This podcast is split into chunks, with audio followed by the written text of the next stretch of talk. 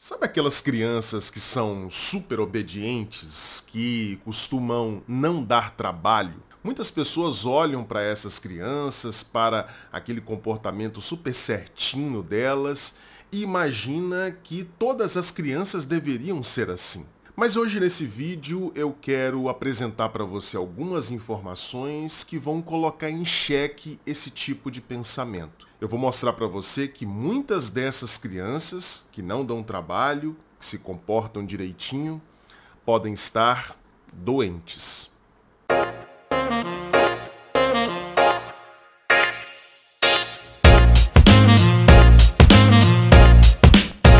Se é a sua primeira vez nesse canal, deixe me apresentar para você. O meu nome é Lucas Napoli, eu sou psicólogo, psicanalista e tenho doutorado em psicologia clínica. Num de seus textos mais clássicos, talvez o grande texto do psicanalista inglês Donald Winnicott, o texto Desenvolvimento Emocional Primitivo, publicado em 1945, Winnicott vai dizer o seguinte, abre aspas, é especialmente no início que as mães são vitalmente importantes.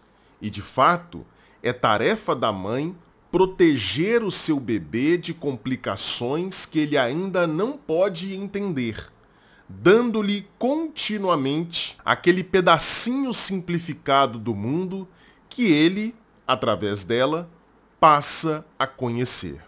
Nesse parágrafo, o Winnicott está se referindo especificamente ao bebê, mas o princípio que está nessa formulação vale para crianças de qualquer idade. O que o autor está dizendo é que os pais precisam introduzir os seus filhos à realidade aos poucos. E por que, que tem que ser aos poucos? Porque é necessário para o desenvolvimento saudável da criança que os pais respeitem o grau de amadurecimento da criança. Como está explicitamente nesse trecho que eu acabei de ler para você, as crianças precisam ser protegidas de situações que elas ainda não dão conta de entender. Imagine, por exemplo, uma criança de 2, 3 anos de idade que vivencia que está no meio de uma briga gigante entre os seus pais. Tá aquela discussão, aquele falatório, aquela energia agressiva sendo transmitida de um para outro, de outro para um, e a criança tá ali no meio. A criança não entende o que está acontecendo.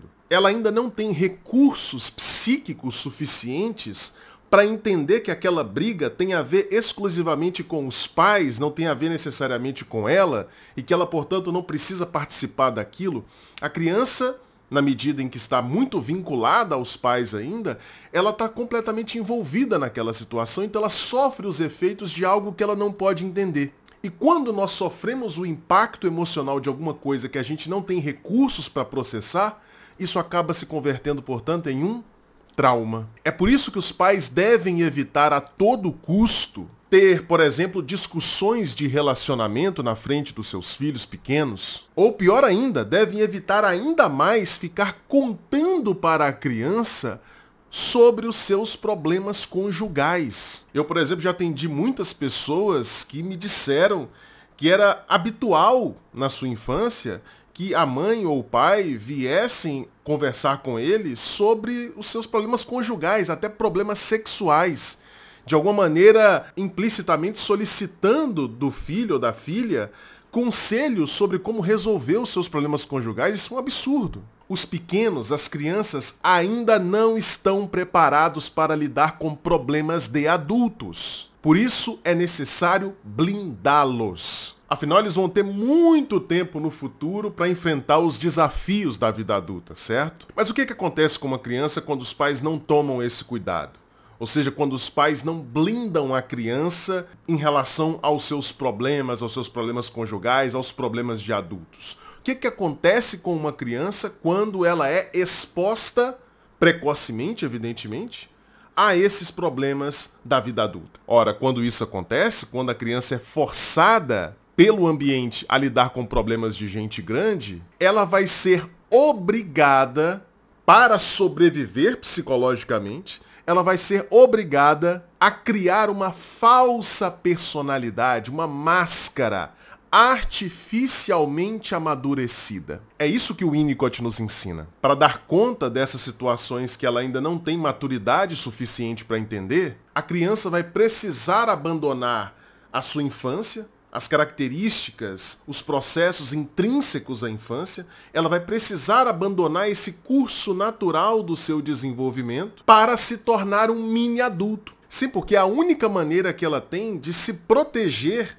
minimamente daquelas situações é se adaptar a esse ambiente hostil, a esse ambiente invasivo que coloca ela em situações que ela ainda não teria recursos naturais para enfrentar. E aí o que, que vai acontecer com essas crianças que se tornam mini adultos? Elas vão se tornar extremamente compreensivas, excessivamente compreensivas, excessivamente passivas e excessivamente obedientes. Essas são as famosas crianças que não dão trabalho, que ficam quietinhas no seu canto, que obedecem a tudo que os adultos pedem, que não fazem nenhum tipo de estripulia, nenhum tipo de bagunça, que estão ali o tempo todo se mantendo na linha. É claro que elas vão ser assim. Afinal de contas, elas precisaram trocar a espontaneidade disruptiva da infância que todo mundo conhece quando vê uma criança saudável vivendo, se comportando, elas precisaram trocar essa espontaneidade para se adaptarem precocemente às dificuldades, aos problemas, aos desafios da vida adulta. Porque ainda não é hora dessa criança ser tão obediente, tão passiva, tão compreensiva. Essas características são características exigidas no mundo adulto.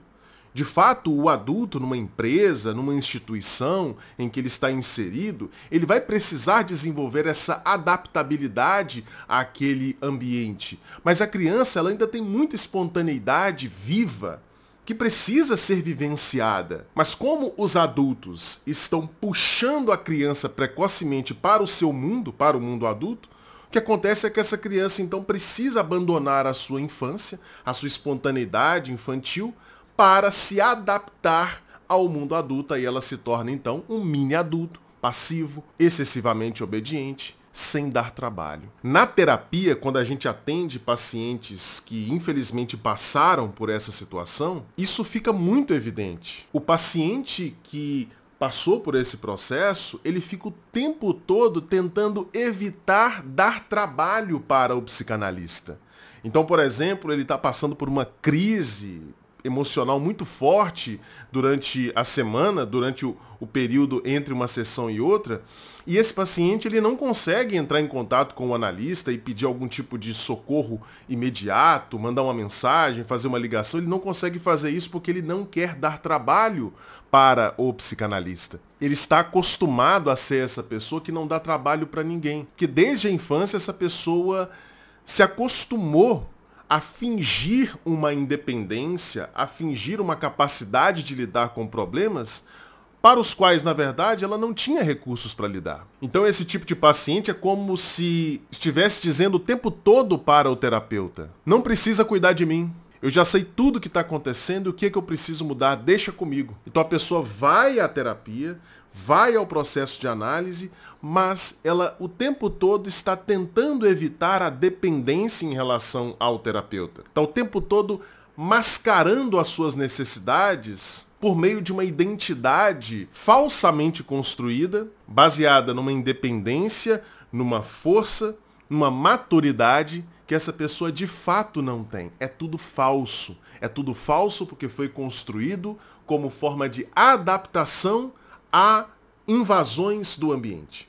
Adaptações a um ambiente hostil, a um ambiente que precocemente colocou a criança para lidar com problemas da vida adulta. Então, essas crianças que são vistas como mini adultos, olha que bonitinho, não dá trabalho nenhum, se comportam direitinho o tempo inteiro, essa criança pode estar tá doente ela pode ter adotado essa forma de se comportar porque ela não pode de fato ser criança. Ela entendeu que ela não pode ser criança porque ela está vivendo num ambiente caótico, num ambiente que a força a lidar com problemas que são parte da vida adulta. Agora deixa eu te contar uma coisa. Esse texto, cujo trecho eu li aqui com você, que fala sobre esse assunto do nosso vídeo, esse texto, Desenvolvimento Emocional Primitivo, foi um dos textos que nós estudamos lá na Confraria Analítica.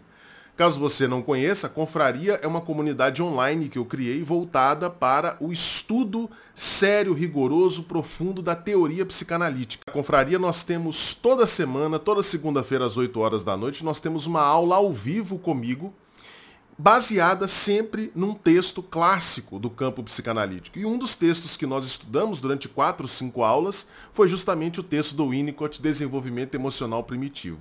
Todas essas aulas ao vivo, que são ministradas às segundas-feiras, elas ficam gravadas e disponíveis para quem está lá na confraria. Além disso, eu estou sempre publicando aulas especiais, aulas extras, materiais em PDF, às vezes até em áudio, lá para a comunidade. Já são mais de 100 horas de conteúdo disponível para quem faz parte da Confraria Analítica. Aí você pode estar tá pensando, Lucas, mas quanto custa para fazer parte dessa comunidade? Deve ser uma fortuna, né?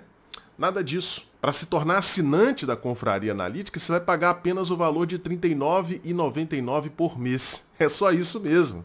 É uma Netflix da psicanálise. Você paga esse valor pequenininho e tem acesso a uma imensidão de conteúdos. Você pode chegar lá e já procurar, ah, eu quero saber sobre Lacan, você vai encontrar conteúdo sobre Lacan. Quero saber sobre o conceito de complexo de Édipo em Freud. Você vai achar vídeos lá na confraria em que eu falo sobre o complexo de Édipo. E toda segunda-feira você tem uma aula ao vivo comigo, que é exclusiva para quem está lá na confraria.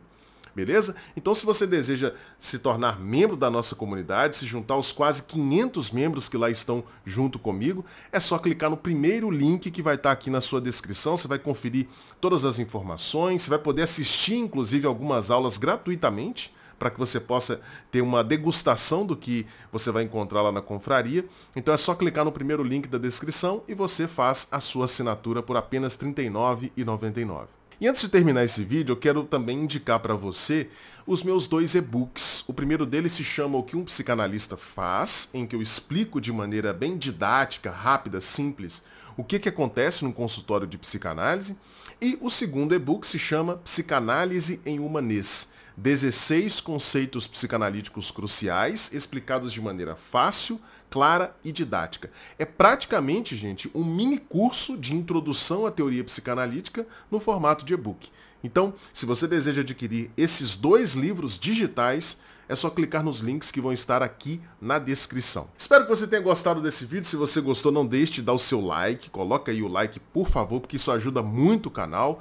Não deixe de se inscrever também e, principalmente, não deixe de compartilhar esse vídeo com outras pessoas. Tem muita gente por aí que acha que essas crianças que são mini adultos são bonitinhas, é muito bom ter essas crianças, é muito bom ter filhos assim, e na verdade essa situação pode estar ocultando um processo grave de adoecimento emocional. Então compartilhe essas informações com outras pessoas, mande aí em todos os seus grupos de WhatsApp, que eu tenho certeza que vai fazer muito bem para todo mundo que puder ter acesso a isso.